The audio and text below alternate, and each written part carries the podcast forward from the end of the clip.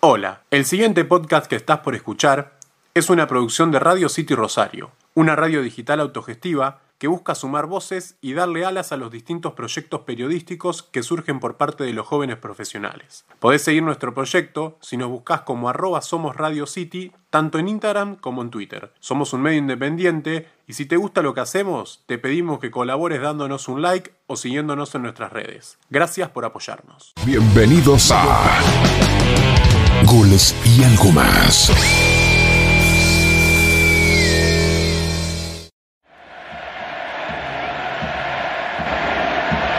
Buenas tardes. La verdad que, que es difícil decirle algo hoy después de la temporada pasada, ¿no? Pero no me arrepiento de nada. Vuelvo a repetir lo mismo que dije la temporada pasada. Confío en esta plantilla, en estos jugadores, en este cuerpo técnico y no tengo duda que todos juntos vamos a volver a pelear por todo. La temporada pasada la verdad que terminó siendo un poco amarga para todos por cómo se dio. Pero como todos sabemos y todos queremos, este club siempre lucha por todo y este año no va a ser diferente. Estamos con, con ilusiones renovadas, con muchas ganas y espero que ustedes lleguen de la misma manera. Vica el Barça y Vica Cataluña.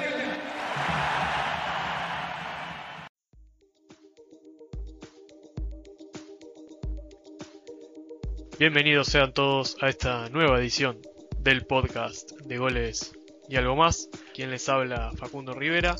Y hoy me encuentro junto a mi amigo y colega Yair El placer de saludarte. ¿Qué tal Facundo? Muy buenas tardes. La verdad que es un placer volver a estar aquí junto a vos en este, en este nuevo podcast, en este nuevo episodio.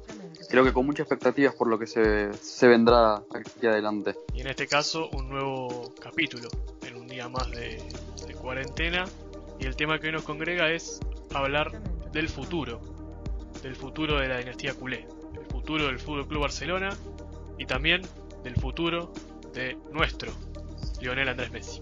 Sí, así es. A ver, creo que, que no hay alguien mejor, después lo estarás presentando bien, pero para, para entrar, adentrarnos un poco en lo que es el Can Barça y cómo viene todo este, este año, todo el parón, lo que fue la era Valverde y lo que viene siendo la era Quique Setién.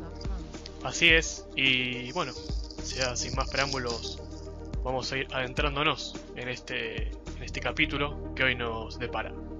Y tenemos un invitado de lujo en el día de hoy, una persona que no solo conoce del tema, sino que conoce los pormenores de la situación en Can Barça. Él es Sergio González Bueno, periodista argentino que reside en Barcelona y en este momento también en Buenos Aires. Sergio colabora para distintas cadenas y periodistas no solo en la ciudad catalana, sino también de nuestro país. Por ejemplo, lo pueden escuchar todos los lunes a las 21 en El Camerino, un programa radial futbolístico, y también se lo puede leer asiduamente en esa trinchera que es Twitter, donde siempre informa y analiza cuestiones ligadas al Barcelona, no solo en lo deportivo, sino también en lo político. Sergio, el placer de saludarte y de arrancar preguntando, ¿cómo analizás la temporada actual de este Barcelona, un tanto particular, y cómo ves parado, sobre todo aquí que se tiene, el primer personaje que vamos a analizar en este contexto de tanta tensión en el club Aurana, no solamente desde los resultados que no se están dando, sino también desde lo político. Tomeu y su gente nunca estuvo convencida de la filosofía Barça, de la escuela Barça. Eh, de hecho, fueron a buscar a Xavi, pero más que nada por un tema político, para tratar de quitarle el, capital político, el activo más importante a Víctor Font, que es uno de sus rivales en las próximas elecciones. Como Xavi les dijo que no, que era previsible, obviamente, no iba a traicionar a su amigo y, a, tirar todo por la borda, eh, fueron por el camino más simple, más cercano, que es, bueno, Quique Setién, que también tiene la filosofía Barça, entre comillas, él cuando entrenó al, Betis jugaba un poco con ese estilo, es admirador de Cruyff, pero ellos no lo hacen convencidos, ellos lo hacen como un mal menor, como algo necesario para este momento. El Cabildo Abierto del Camp Nou habla, se expresa, el equipo estaba jugando cada vez peor, habían pasado de una excelencia a una practicidad con Luis Enrique y de esa practicidad a la vulgaridad de los últimos años con Valverde entonces ellos tomaron nota, en clave política siempre, había encuestas, eh, y, bueno, llegaron al atajo de, de Quique Setién no estando convencidos de ello. Eh, y, bueno, y Setién llegó con todas sus virtudes y sus defectos, pero sin la espalda que por ahí tenía un Xavi, ¿no? Que podía haber tomado otro tipo de decisiones. Eh, Setién arrancó de una manera, después fue ayornándose, eh, igual lleva poco tiempo en el club. Eh, hay que ver cómo termina la temporada. Todo va a depender de, lo que ocurra con los dos títulos que se juega el Barça, sobre todo con la Champions, insisto la prioridad del Barça es la Champions. Si el Barça gana la Champions, Setién se posiciona, tiene muchas más chances, eh, inclusive puede ser hasta el candidato del oficialismo eh, con la persona que ellos elijan, eh, la famosa candidatura continuista. Si Setién no obtiene ninguno de los dos títulos, yo creo que se le va a complicar continuar dirigiendo al Fútbol Club Barcelona. A ver, en ese sentido, ¿crees que el recambio llegó en el peor momento? Lo digo por el tema de que, a ver, eh, se haya dejado a Valverde en un mal lugar por todo el tema de las filtraciones que cuando fueron a buscar a Xavi, aún siendo el técnico del club, y que haya hecho que a ver Quique Setién llegue en una posición incómoda al ser mitad de temporada y no pueda armar su plantilla a gusto. Sí, sin ningún tipo de dudas.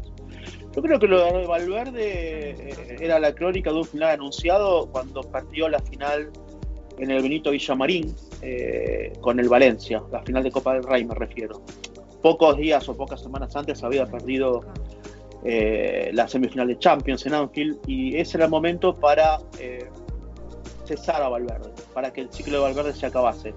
Prolongaron la agonía, prolongaron la agonía, si bien es cierto que la plantilla culé, sobre todo los pesos pesados del vestuario, eh, lo apoyaban a Valverde, todo el mundo sabía que eso era prolongar la agonía, que no había salida a ello ya era un círculo vicioso, el equipo jugaba mal, eh, había como una monotonía, una rutina, eh, que, no, no, no, había avisos de cambiarla.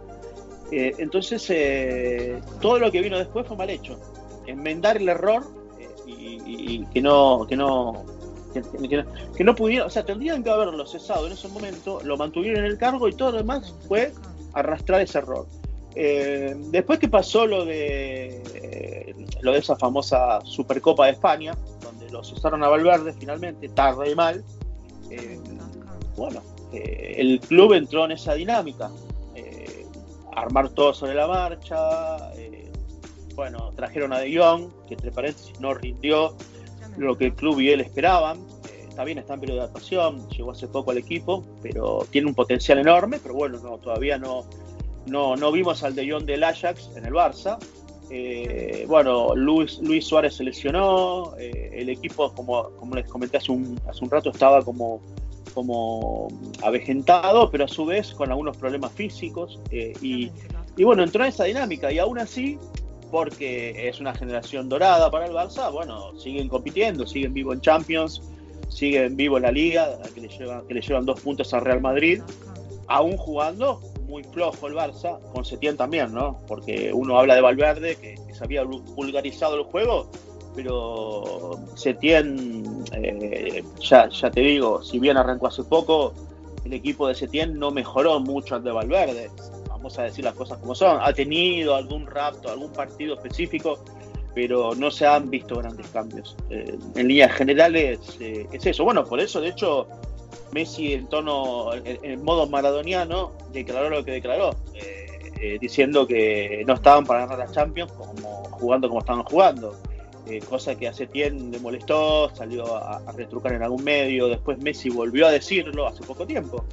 Y, bueno, eh, salió a matizar lo que dijo Messi, a decir que bueno, sí, que hay muchas cosas por mejorar, pero lo concreto es eso, básicamente, todos vemos lo que sucede. Eh, más allá fichajes o no fichajes, el Barça eh, hace rato que ha vulgarizado su fútbol, eh, le, cuesta entrar en ritmo. si uno ve los equipos más importantes de Europa, ve que juegan otro ritmo, que tienen otra dinámica en general, y, bueno, advierte como una distancia entre esta versión actual del Barça y, la versión mejorada de, varios candidatos a ganar la Champions, Bayern Múnich, eh, PSG mismo, que, bueno, todos hablan de que el PSG es un equipo que en las grandes citas no, no, no, no, da la talla, pero bueno, eh, tiene un plantel espectacular y un entrenador muy bueno como Tuchel. Y, bueno, va a competir hasta el final. Eh, entonces, eh, bueno, el Manchester City mismo de Guardiola, en su mejor versión, es un equipo extraordinario, juega a otro ritmo, las transiciones son demoledoras, no solo es, posesión y tenencia, ¿no? El, City, que, sino también es un fútbol muy moderno. Sin dudas, y ya que hablaste de, del estilo, de la evolución, ¿crees que eso es algo adrede de proceso que se terminó y no se pudo regenerar? Puede ser una sumatoria de cosas, pero acá parte toda de una idea base, madre, que es que el Barto Roselismo no cree en el modelo Cruyff, en el modelo Guardiola. Ellos no creen, no, no, no. Fueron a buscar a Xavi por un tema político, terminaron en septiembre porque el Cabildo abierto del Camp Nou eh, pedía gritos una, vuelta a las fuentes, pero ellos no creen en ese modelo, no creen en la cultura de la masía, eh, no creen en, la filosofía Christ, ellos son más pragmáticos, eh, ellos prefieren tirar de cromos, de estrellas, son más, alguna vez lo he charlado con un periodista catalán, esta directiva del Barça, entre otras las cosas que ha hecho mal es que se ha florentinizado, pero como el viejo florentino, donde tiraba de chequera y llevaba a los cracks, a los mejores jugadores y, o, de los galácticos, ¿no? Si, si fuese por Rosell y Bartomeu, ellos llevarían todos galácticos, no importa el estilo, la forma de jugar. Y cuando aterrizas en, el Prat o vas al Camp Nou y hablas con la gente, todos te lo dicen. Eh, es así, es la forma que tienen ellos. Ellos no creen en eso. Eh, por eso el candidato de ellos es buscar un nuevo Luis Enrique, buscar un, Ronald Koeman. Eh, antes que un Xavi, antes que un entrenador más purista. ellos están convencidos o quieren, a ver, un tema político también, ¿no? Que quizás sea poco reprochable. La idea de ellos es dejar su huella y tener otra forma de ganar, porque ellos emparentan o vinculan al éxito de la masía, eh, de la filosofía Cry, al guardiolismo en sí, a, toda la, a, la era era John Laporta. Entonces ellos se quisieron diferenciar de eso. Nosotros vamos a ganar de otra manera. Pero el Barça, sí, el más que un club del Barça, fue otra cosa. Fue la escuela holandesa, Johan Cruyff, eh, y bueno, el actual oficialismo culé, el Barto Roselismo, ha, modificado esto.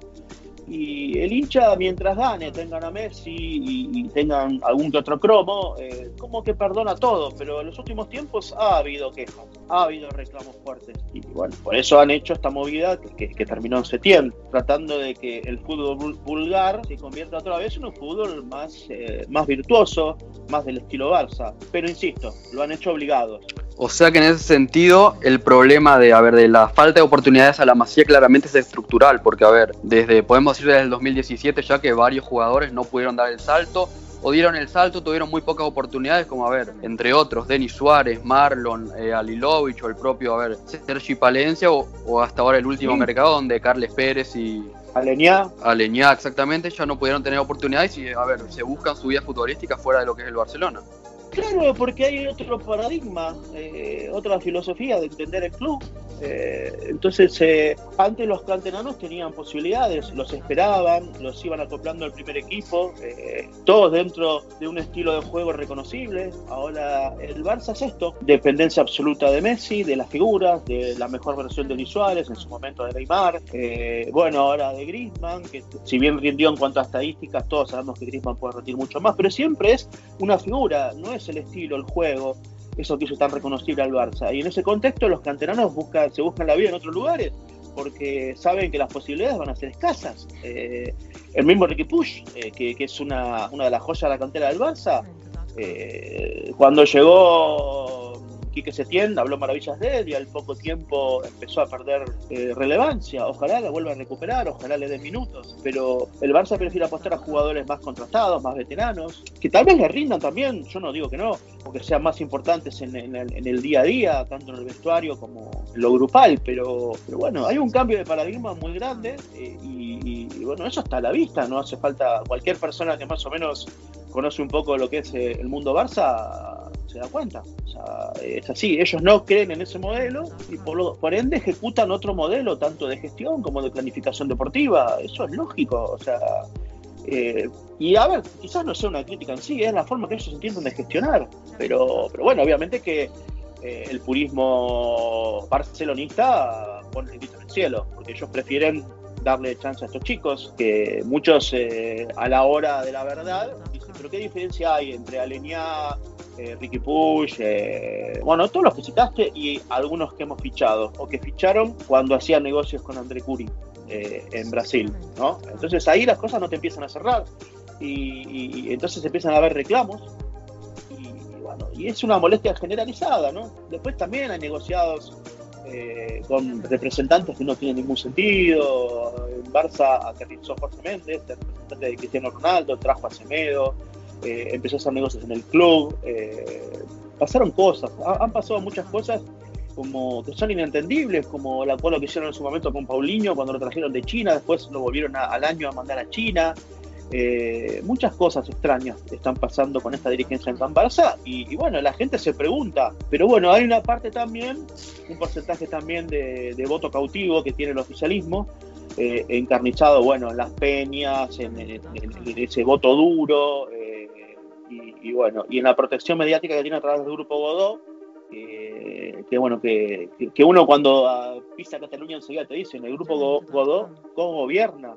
con el bartoroselismo, no es solamente que ellos toman las decisiones, entonces muchas veces se da que, bueno, que los medios eh, que pertenecen al grupo, a la cadena, eh, justifican hasta lo injustificable y hacen eh, lavados de imagen, como que lo están haciendo últimamente a Sandro Rosell cuando, desde que recuperó su libertad. Exactamente, Sergio, y, está clarísimo. Ahora bien, yo quería más que nada ahondar en el tema eh, electoral, no tanto eh, estrictamente lo político, sino que, qué opciones tiene el, socio del Barcelona. Vos dijiste que las elecciones iban a ser el, año próximo y cuánto depende de los resultados, obviamente, pero sino de las decisiones de los referentes del Barcelona, tanto Messi como los que están afuera, Xavi, Guardiola. Sí, bueno, los candidatos eh, son van a ser Víctor Font, Joan Laporta, hay que ver quién es el candidato continuista del actual oficialismo. Eh, hay algunos candidatos como, como Roche, que es una de las posibilidades que se presenten. Eh, Emily Rousseau, que era el candidato oficialista eh, con el, tema este del espionaje, se terminó yendo de la Junta y que ver se presenta por su cuenta o con qué agrupación. pero bueno, en relación a esto es muy claro yo creo que las posibilidades van a estar entre Joan Laporta y, Víctor Font. Laporta quiere llevar a Guardiola como entrenador. Yo lo veo imposible, a día de hoy lo veo imposible. No veo que Pep abandone el Manchester City, no veo a Pep volviendo al Barça eh, en una segunda etapa. A día de hoy, el fútbol es muy dinámico, todo puede pasar, eh, pero yo no lo veo. Eh, lo que creo es que Laporta arranca en, en Pep para terminar en Xavi y tener el apoyo de Pep. También me informaron ayer que, que Joan Laporta estaba buscando algún tipo de complicidad o de apoyo mediático de Leo Messi para su candidatura. Yo lo veo muy difícil, Leo tiene un perfil muy bajo, él jamás se metió en política, no creo que esta sea la excepción, eh, que pase algo muy grave internamente eh, que lo obligue a, posicionarse a Messi, eh, pero no lo veo a Messi jugando a los Román Riquelme por un candidato como acá en la Argentina, eh, que en su momento fue Jorge Moramial, eh, no lo veo. Eh, en cuanto a Font, no tiene carisma, pero sí tiene un plan, un proyecto muy bueno para ser presidente del Barça. Hay que ver qué es lo que, consigue en cuanto a apoyos, adhesiones. Y yo creo que el oficialismo va a tener, va a tener ese voto cautivo que te digo y, va a, a posicionar un candidato continuista alguien que está, quizás que esté cercano a, Sandro Rosell, eh, puede ser un hombre o también una mujer. A mí en su momento me habían hablado muy bien de Marta Planas, que es una directiva que entró ahora hace poco al mundo Barça. Eh, pero bueno, todo estaba vinculado. La, a, ver, la, plantilla del Barça, eh, yo no creo que se posicione públicamente. Quizás a excepción de Piqué, llegado el caso, que sí es más picante desde lo político, no creo que tenga tanta influencia en el futuro político del club. Lo que sí, bueno, va, a ser determinante es eh, qué proyecto hay para que este, este plantel eh, alargue o no su estadía en el club, ¿no? Yo insisto, yo creo que Messi va a firmar su última renovación eh, con el Barça y, bueno, va, va, a seguir en el club. Pero sí puede ser que de aquí a un año, cuando son las elecciones, van a ser el próximo verano europeo, varios jugadores eh, puede ser que, tengan ciclo cumplido y, se terminen yendo del club. Igualmente, ¿crees que más allá de que no se posicionen políticamente el plantel? ¿Crees que a ver, puede ser determinante la relación que hay hoy en día entre lo que es el oficialismo y, el, y los jugadores en sí, tanto por las internas que hubo entre Vidal y Messi, o Bartomeu y Rakitic, o Bartomeu y todos los referentes por todo el tema de la empresa que, que hizo para gestionar la imagen del club? Sí, eso, eso molestó mucho a la plantilla del Barça, a los referentes lo molestó mucho porque ese espionaje que hicieron con la empresa eh, también incluyó a sus familiares. Y, bueno, eh, entonces las explicaciones no terminaron de cerrar mucho. Si bien fumaron, fumaron perdón, la, pipa de la paz, eh, no quedó como una, una, herida al respecto. a nadie le gusta que le invadan su intimidad o que traten de desacreditarlos a través de espionajes mediáticos. Y, bueno, sí, eso, eso sí, a ver, yo no creo que haya un apoyo de ningún referente del Barça al oficialismo, eso lo tengo muy, muy, muy, estoy muy seguro de eso, pero a excepción de Piqué, yo no sé, no creo que, ellos quieren apuntar a lo deportivo, les gustaría tener un proyecto ganador, obviamente que el núcleo duro del vestuario culé le gustaría que Neymar volviese, eh, porque Neymar es uno de los mejores jugadores del mundo, no, no básicamente porque no están pidiendo a alguien que, no tiene antecedentes para jugar en el Barça. Eh, y quizás hagan fuerza desde, el vestuario por ello, pero eh, en cuanto a lo político, no los veo involucrándose. No los veo involucrándose. A ver, ¿les gustaría que haya un cambio de aire en el club a nivel político? Seguro, no tengo ninguna duda. porque está el ciclo agotado está tipo agotado, no hay feeling, no hay química. Eh, eh, si bien eh, no van a estar todo el tiempo públicamente ¿no? a, los tiros o, confrontando, algo lógico, química no hay, lo que ha hecho Leo con Navidad, cuando, cuando pasó lo que pasó con su Instagram. hay muchas cosas que, se fueron juntando para que la relación no sea la relación idílica del año 2015-2016. Eh, ha pasado mucha agua eh, bajo el puente, entonces eh, ya no, no, es lo mismo. De los dos lados también, ¿no? De los dos lados, porque quizás este plantel del Barça también ha tenido algunos consentimientos, algunos caprichos en su momento que le han concedido, que, bueno, que hoy pasan factura a nivel grupal, a nivel del club interno inclusive. Pero bueno, es así, estas son relaciones, las relaciones se van desgastando. Yo creo que se necesita un cambio, el Barça necesita un cambio de aire, necesita otra, necesita renovarse políticamente. El Barça Roselismo está hace una década dirigiendo el club, eh, es mucho tiempo, es mucho tiempo, y llegó el momento de que, bueno, una nueva dirigencia o una, puede ser a través de una unidad, eh, tanto de, la Porta como de Fond, o de algún otro candidato que aparezca, eh, bueno, comande el futuro del club y con otras ideas, eh, con otros métodos, con otros, con otros sistemas de trabajo, de gestión. Eh, y bueno, eso los jugadores lo, lo verían bien. Nunca desde lo público nos van a salir a decirlo. Puedo equivocarme de acá a la China, pero no creo que salgan a decirlo desde lo público. Pero sí en lo privado lo verían con muy buenos ojos. Exactamente, yo, yo coincido con vos, no creo que los jugadores del Barça en una posición tan proactiva. Eh, sobre todo teniendo en cuenta que hay una temporada en el medio que ya ha pasado, ha corrido mucha agua bajo el puente, como bien dijiste. Pero nombraste a Neymar y bueno, me meto ya de lleno en el, tema más bien futbolístico deportivo porque nombramos en muchos pasajes de, la llamada la palabra desgaste, ¿no? Desgaste político, desgaste futbolístico.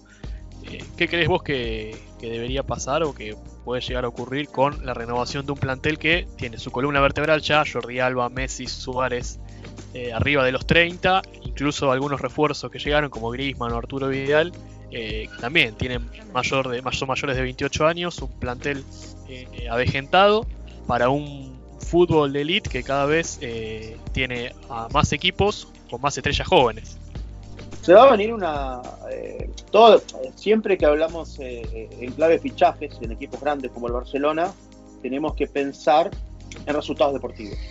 ¿no? Una cosa es terminar esta temporada, lo que, lo, ahora cuando se reanude lo que queda de temporada con los dos títulos en el bolsillo, otra cosa es terminar sin títulos. Entonces, son dos contextos totalmente diferentes. Yo lo que sé es que acá hay una cuestión con el tema de Neymar, eh, bueno, cada vez que hablo me lo dicen, eh, política de egos. Eh, no te olvides que Sandro Rosell imputó al club para liberarse él de una condena. Finalmente lo terminaron condenando a él, terminó preso. El tema Neymar es clave, clave. Todos juegan con el tema Neymar en clave política. Lo, lo ha hecho Joan Laporta, eh, declarando que si él fuese presidente del Barça, Neymar estaría ya fichado. lo ha declarado Xavi, dijo que uno de los jugadores claves que, él considera para su proyecto futuro como entrenador del Barça es Neymar. Fueron compañeros, tienen una muy buena relación. Entonces, eh, Neymar siempre está eh, eh, en, el escaparate en el Barça. O sea, no hay manera de, que Neymar no esté ahí firme. todos juegan con Neymar. Neymar quiere volver al Barça, Neymar sabe que se equivocó al marcharse al PSG y, bueno, habla con los amigos que tiene el vestuario y, todo el tiempo dice me equivoqué, me equivoqué, o me encantaría volver. Entonces, a ver, siempre va a estar ahí Neymar. Eh, después, en cuanto a renovación en sí, eh, es evidente que, bueno, dependiendo o no de los títulos, el Barça eh, para el año próximo va a tener una renovación. Va a tener una renovación. necesita representante de Jordi Alba urgente. Yo no sé si no van a conseguirlo en este mercado. Eh, se habló de Nico Tagliafico, pero no sé si irán por ahí. No sé si irán por ahí. Porque también hay que tener en cuenta que en los clubes grandes como el Barça hay muchos jugadores a los que te ofrecen y después están los jugadores que el club quiere, que a veces no coinciden. Eh, hay que ver también eh, qué pasa con, si bien en la zona que tienen más, más variantes es el medio campo, hay que ver qué pasa, quiénes se van, quiénes vienen.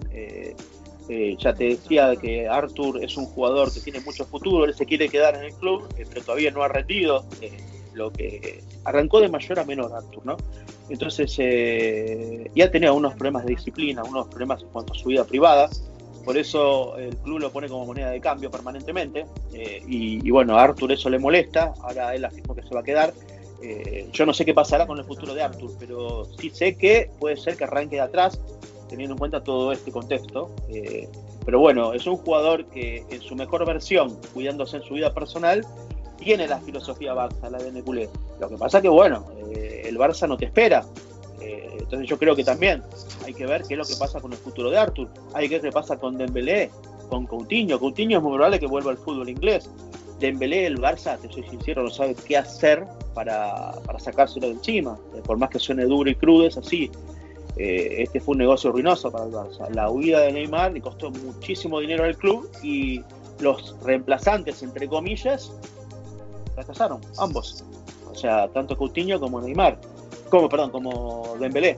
Entonces, eh, es todo un tema, es todo un tema. Hay que ver cómo va, va a ser el tema de las altas y las bajas. Yo sé que a Xavi le encanta Joshua Kimmich, pero Kimmich tiene un valor de mercado muy alto. Eh, y después el Barça desde que están a Vidal y, Planes, se está pegando tiros en los pies a la hora de negociar. Cuando fue por Marco Berratti, al final el PSG le terminó llevando a Neymar.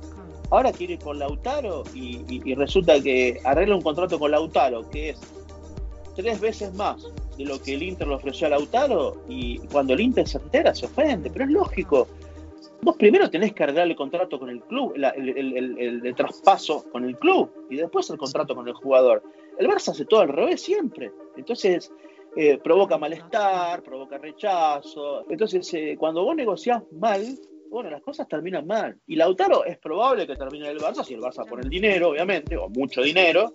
Pero ya la operación inicial que quería hacer el Barça, que era pagar menos dinero en cuotas, ofrecer a algún jugador, yo ya la veo como bastante más complicada. Entonces, ese es otro, tema también. Cuando el Barça va a negociar por jugadores, lo hace mal y lo hace en formas que no son las formas que se tiene que manejar un club como el Barcelona. Y eso deja secuelas, deja secuelas, como que te va generando enemigos eh, eh, eh, en las transacciones, en las operaciones que estás haciendo. No tiene ningún sentido. O sea, las cosas se hacen diferentes. entonces, cuando hablamos en clave de fichaje, también decimos, Serginho Des, bueno, con el Ajax tiene, hay buena relación, la escuela holandesa, Cry, ok un fichaje de futuro, pero bueno, el, el Barça, otro de los jugadores que nunca pudo reemplazar es a Dani Alves, porque ni Sergi Roberto ni Semedo, que tiene varias novias, varios candidatos, han dado la talla al, nivel de Dani Alves, obviamente. Cuando uno dice Dani Alves, pero vos estás hablando de uno de los mejores marcadores laterales de, derecho de la historia. Bueno, puede ser, pero el Barça juega los mejores, supuestamente tienen que jugar los mejores. Nunca lo ha podido reemplazar. Entonces, este chico, eh, es una apuesta a futuro también. No es que el Barça va a fichar a un lateral contrastado, Alexander Arnold, por ejemplo, ¿no? Eh, no vas a buscar un Alexander Arnold, vas a buscar a Sergio es que bueno, tiene mucho futuro, pero bueno, es así, es así, y, va a tener que, haber un cambio de paradigma también en ese sentido, ¿no? Negociar mejor, tener ojo, comprar a los jugadores antes. ¿Por qué lo que hizo eh, el Inter con Lautaro no lo pudo hacer el Barça? ¿Cuál es la explicación? Fallaron los ojeadores, eh, no, hay, no hay reclutadores de jerarquía. ¿Cómo puede ser que el Barça no haya visto lo que sí vio el Inter con Lautaro Martínez? Es extraño, ¿no? Pero a ver, justamente tocaste la tecla donde quería meterme. Dentro de todo este escenario de, mercado de pases, de ventas, de, compras, ¿cuál crees que es el mayor error del Barcelona en estos últimos tiempos? Porque, a ver, por un lado tenemos que se pagó mucho por varios jugadores que no rindieron, pero por el otro tenemos, a ver, el lado de los representantes y las comisiones y, a ver, y los jugadores como Boateng o Murillo, Mina o Braithwaite últimamente que, son inexplicables que estén en un club como el Barcelona. Inexplicable. Bueno, hay que empezar a, a investigar.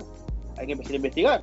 El tema de los, de los representantes de los jugadores, eh, cómo operan, eh, el dinero que se llevan, que es muchísimo, muchísimo. A mí el otro día me comentaron, yo te digo la verdad, no, no, no, no lo puedo creer, pero yo no entiendo también cómo la, la, FIFA, la UEFA, eh, a estos agentes les da la licencia y, permite este tipo de, de, acuerdos. Yo lo llamaría más que acuerdos negociados, ¿no? Pero el agente de Dembélé, vamos al Barça, el agente de Dembélé se llevó 12 millones de euros por llevar a Dembélé al Barça. Esto es una locura. Esto es una locura. A eso lo tenés que sumar el contrato del jugador, lo que el, club paga por la transferencia, sí, por los derechos federativos. Vamos, está acá hay son cosas muy claras. Entonces, eh, claro, si el Barça negocia en esas condiciones, o, la mayor, o, los, mayoría de los clubes negocian en esas condiciones, hay algo que no cierra. Por eso cuando dicen un jugador sale 120, 130 millones de euros, eh, acá esto es, algo que no, tiene ningún tipo de explicación. O sea, es un mercado totalmente sobrevalorado. Eh, y, bueno, están pasando cosas que, bueno, algún organismo del fútbol tendría que empezar a investigar. Pero bueno, el Barça sí, el Barça, eh, por un lado, habla de, determinados jugadores diciendo no, pero la comisión no que pagar a representantes, pero por otro lado, le paga a, a, 12 millones de euros por el fichaje de Dembélé, le paga a Dembélé casi 14 millones de euros por año para que no juegue en el Barça, porque vive lesionado. Eh, son muchas cosas extrañas. O sea, hacer las cosas mal eh, es lo que eh, parece ser que, es lo que identifica a esta directiva. entonces, bueno, hay muchas sospechas, hay, hay, incluso, hay, incluso hay denuncias de, que se han hecho en su momento con, con algunos, con, algunos representantes. Yo creo que, que, bueno, esta directiva es, es, un meme permanente, es una mala praxis continua eh, y, bueno, hay que investigar, hay que investigar. Y, y, después, bueno, una cuando hace las cosas mal, generalmente termina mal, ¿no? Eh, porque al final el Barça termina siempre encomendándose a Messi, a Luis Suárez, eh, a los jugadores históricos que eh, a, mismo Sergio Busquets en su mejor versión, eh, que bueno, que le han dado éxitos al Barça, pero todos estos fichajes que ha hecho, el 90% inentendibles desde lo deportivo, y si empezamos a hilar hondo desde lo financiero, como lo que te acabo de explicar, uno dice, pero ¿qué está pasando acá? Entonces, cosas que no cierran, ¿no?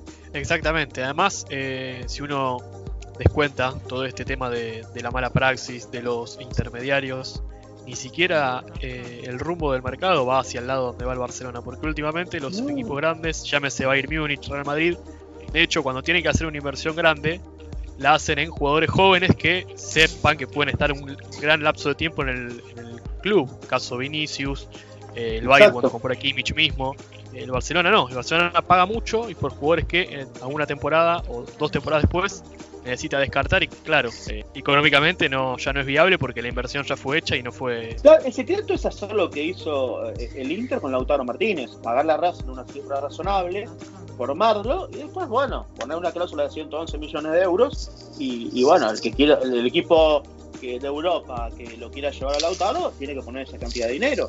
Ese, eso, es el trabajo bien hecho. ¿Por qué el Barça no lo puede hacer? ¿Por qué el Barça siempre ficha caro y mal?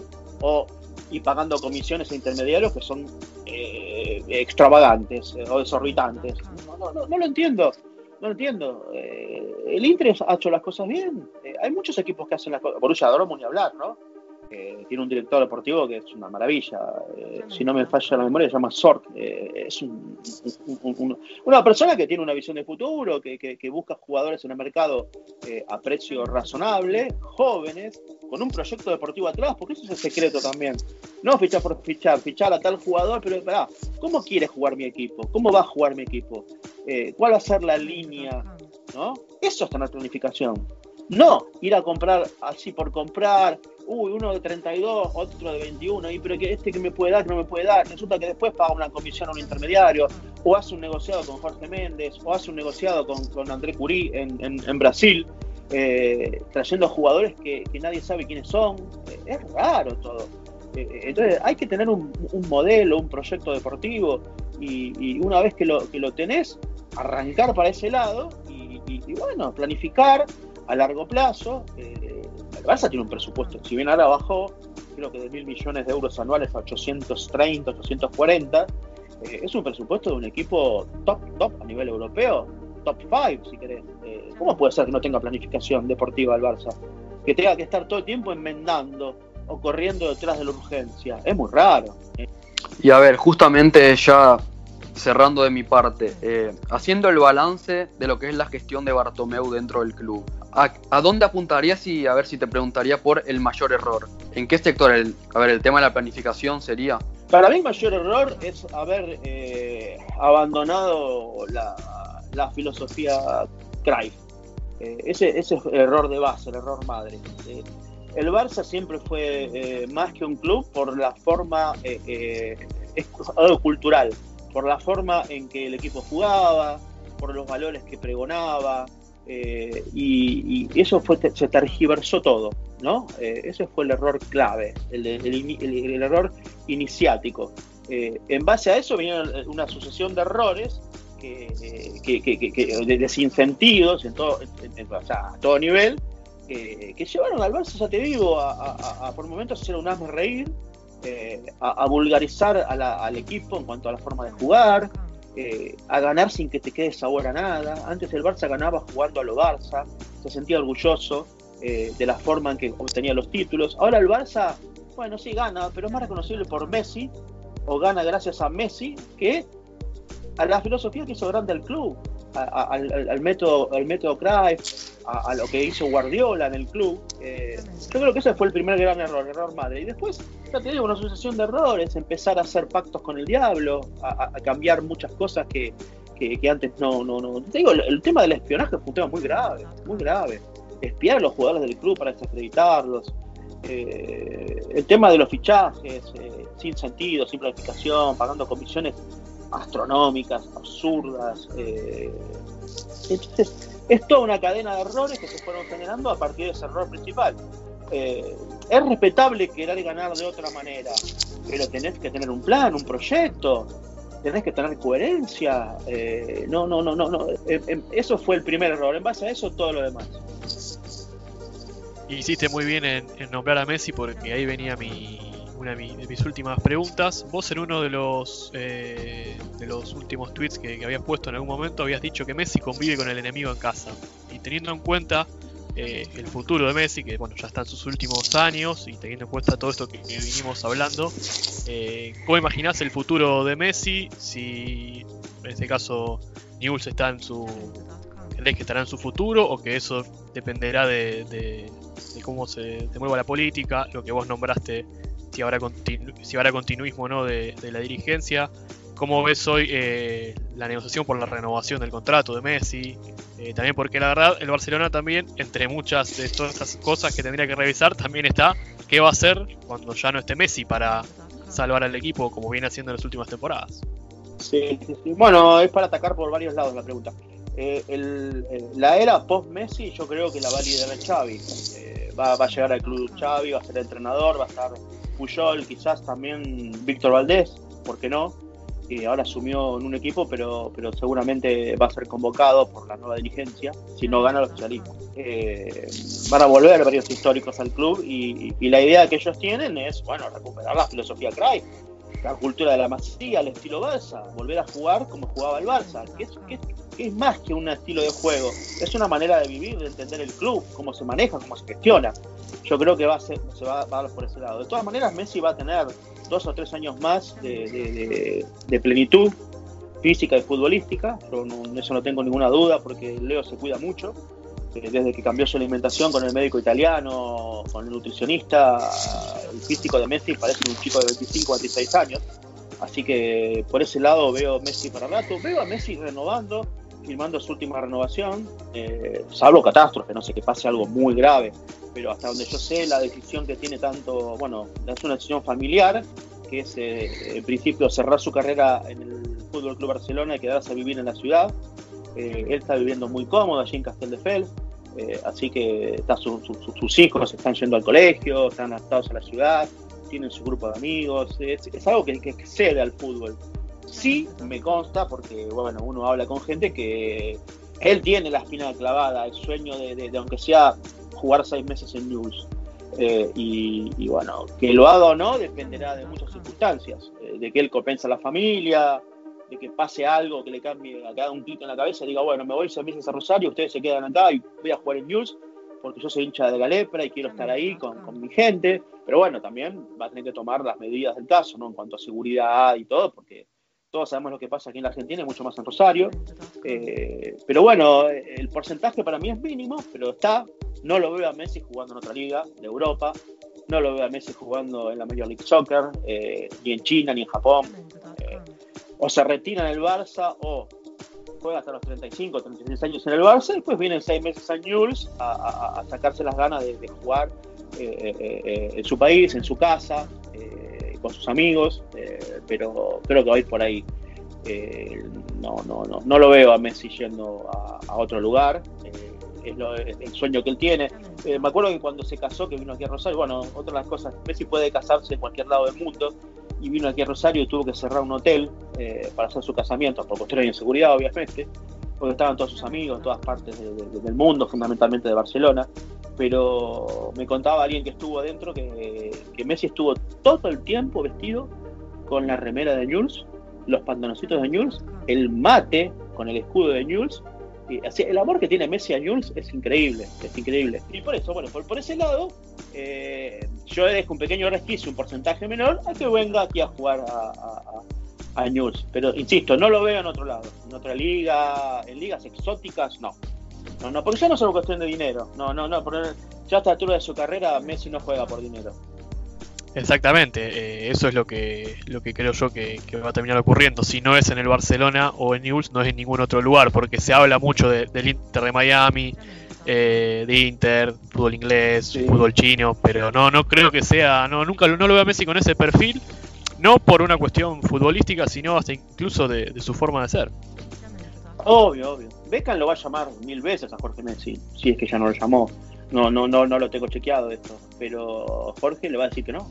Messi tuvo varias posibilidades, dice. Yo, yo eh, fui, a ver, me, a mí me enteré de una, una, cena que tuvieron en, en, Girona con Pere Guardiola, que es el que maneja, el que gerencia al, Girona Fútbol Club eh, y lo ofreció directamente ir al Manchester City, eh, que él hacía todo el, contrato con, los jeques. Eh, y, bueno, en ese momento Leo tenía un problemita en el club y le, pidió 48 horas para pensarlo, lo dijo que no. Después cuando lo respondió le dijo que no.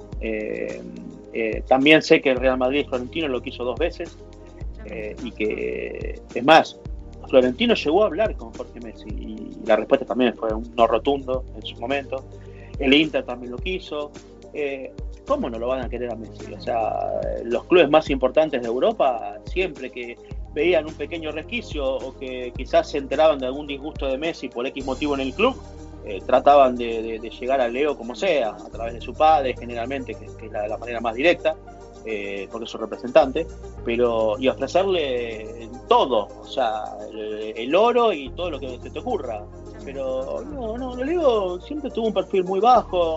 Él es muy agradecido al Barcelona. Eh, eh, es un buen chico. Él, él, él, siempre valoró el gesto de que lo que aquí en Argentina no se le brindó, que fue el famoso tratamiento hormonal, que ni Jules ni River se lo quisieron pagar. Eh, el Barcelona se lo pagó. Además, allí en Barcelona, cuando él fue a vivir, le dieron trabajo enseguida al padre. eso también él valora mucho todo eso, a través del club. No, el padre no trabajaba, dentro del Barça, pero sí, el club le consiguió un trabajo en Leida, que es un lugar que está cerquita ahí de, Barcelona, que queda en Cataluña. Y, bueno, Leo es muy agradecido a todo eso. Entonces eh, él nunca se le pasó por la cabeza abandonar el Barça. Hubo sí un, momento clave que fue cuando, eh, cuando Tito Vilanova dirigía el club, que ahora no recuerdo exactamente, estaba muy cabreado Messi por algo particular y pocas semanas antes de fallecer Tito le dijo no te vayas Leo, que esta es tu casa. Y, pero a ver, son como llamamos aquí en la Argentina calenturas puntuales. Yo creo que Messi eh, desde lo racional nunca contempló abandonar el Barça. Eh, puede haber tenido una calentura puntual, algún hecho que, uy, me pasó tal cosa, eh, pateo el tablero y me voy, pero desde lo racional no. Después se, se sienta a pensarlo y, abandona la idea inmediatamente. No, no, no, no, ya te digo, no lo veo, no, no, no lo veo. Eh, y, yo creo que va a firmar su último contrato, lo va a hacer. y, bueno, siempre la deja la cláusula. Viste que ustedes saben que tiene una cláusula de salida, la, salida para marcar Exactamente, verano. Sí. la famosa, la famosa cláusula yo, yo, la llamo la famosa cláusula Nules, o sea, porque a otro lado no va a ir. El, en, cada contrato, en cada renovación, pone, porque esto no es de ahora, esto trascendió ahora, eh, quizás porque hasta Leo, con alguna molestia con la actual dirigencia del club, hizo que trascendiera el entorno de Messi. Pero es la cláusula News, es la cláusula que él en algún momento, si tiene ganas, la ejecuta. Pero para venir a jugar a News, a ningún otro. Clarísimo, Sergio. Bueno, hemos eh, llegado al final. Te agradecemos inmensamente tu, tiempo. Y bueno, un placer siempre hablar con, alguien como vos. Bueno, eh, un saludo muy grande, Sergio. Espero que lo haya disfrutado tanto como nosotros. Sí, sí, lo disfruté mucho y una charla muy, muy buena. Bueno, chicos, un placer y cuando quieran, acá estoy, ¿eh? a disposición. Muchas gracias, Sergio. El placer es nuestro. Y hemos llegado al final de esta edición. Un verdadero placer para mí haber tenido esta charla con Sergio González Bueno y esperemos poder repetirla alguna vez, ¿no? Así es, Facu. Yo creo que, quedó, ver, quedó clarísimo para la gente, para nosotros mismos, todo el, panorama que aclaró Sergio, tanto en, a, ver, a nivel político como futbolístico. Yo creo que se puede, dentro de, estos, de este poquito tiempo que tuvimos, aprender mucho sobre lo que viene siendo el Barcelona, lo que fue y lo que será de aquí en adelante. Un verdadero placer para nosotros coincido mucho con vos eh, y ahí creo yo que va a ser fundamental este retorno de la Liga Española, a ver cómo vuelve el Barcelona, cómo vuelve sobre todo Leo Messi. Y bueno, veremos cómo se, depara este, este fin de, temporada para un Barcelona que, como bien dijimos en algún pasaje del podcast, sigue en carrera en la Liga Española, está puntero, también en Champions League, tiene que jugar ante el Napoli cuando vuelva al torneo, no lo sabemos. Eso será otra historia. Nosotros nos despedimos, Recordá que me pueden encontrar en Twitter como arroba facurrivera98 y a mí como Yair-Yu. Gracias a todos los que nos bancan eh, para que sigamos haciendo esto y nos vemos en la próxima entrega. Yair, un abrazo. El abrazo, Facu, un saludo para todos. Hasta aquí llegó esta edición del podcast de Goles y algo más.